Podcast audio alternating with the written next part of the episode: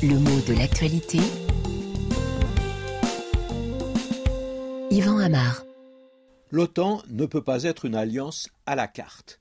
C'est Joseph Borrell, le chef de la diplomatie européenne, qui vient de faire cette euh, déclaration.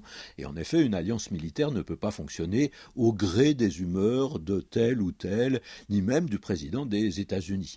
Et comme on l'apprend sur RFI, l'OTAN, ce n'est pas oui, non, demain, ça dépend, etc.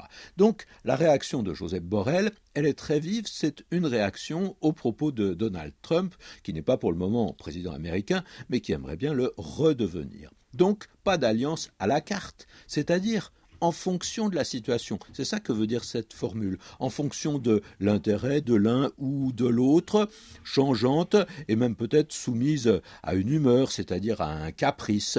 Alors que si l'on prend un engagement, ce mot implique une promesse ferme et qui ne devra pas fluctuer, flotter, se modifier selon une certaine disposition géopolitique.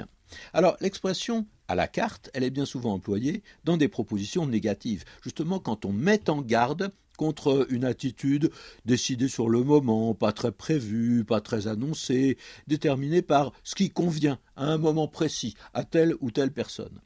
Et l'origine de la formule à la carte, bah, elle est très claire, elle vient de la culture des restaurants. Hein. On mange à la carte ou bien au menu. Et si l'on mange à la carte, cela veut dire qu'on regarde tout ce qui est proposé et qu'on prend ce qu'on veut. Une entrée, ou peut-être même deux entrées, un dessert et pas de plat, ou bien une entrée, un plat et c'est tout. Euh, oh, peut-être euh, un dessert. Et puis, mettez-moi un café aussi. Un verre de ce vin. Non, pas de ce vin d'ailleurs. Mettez plutôt l'autre, etc. On hésite, on choisit, on se promène dans toute l'offre de l'établissement. Mais bien sûr, on paye un petit peu plus cher chaque commande que si elle était au menu. Parce que si on prend un menu, le choix est plus restreint, l'ordre des plats est décidé et on prend tout ce qui est proposé ou rien du tout. Alors, bien sûr, il peut y avoir plusieurs menus, hein. menu touristique, menu etc. Mais il s'agit d'un ensemble bien coordonné.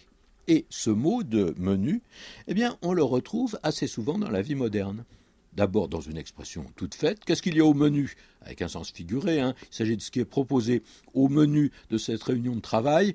On va examiner tel point, ensuite euh, rencontre avec les représentants de cette société, ensuite euh, déjeuner pour euh, discuter de ceci, de cela, et ensuite visite du chantier. C'est ça le menu.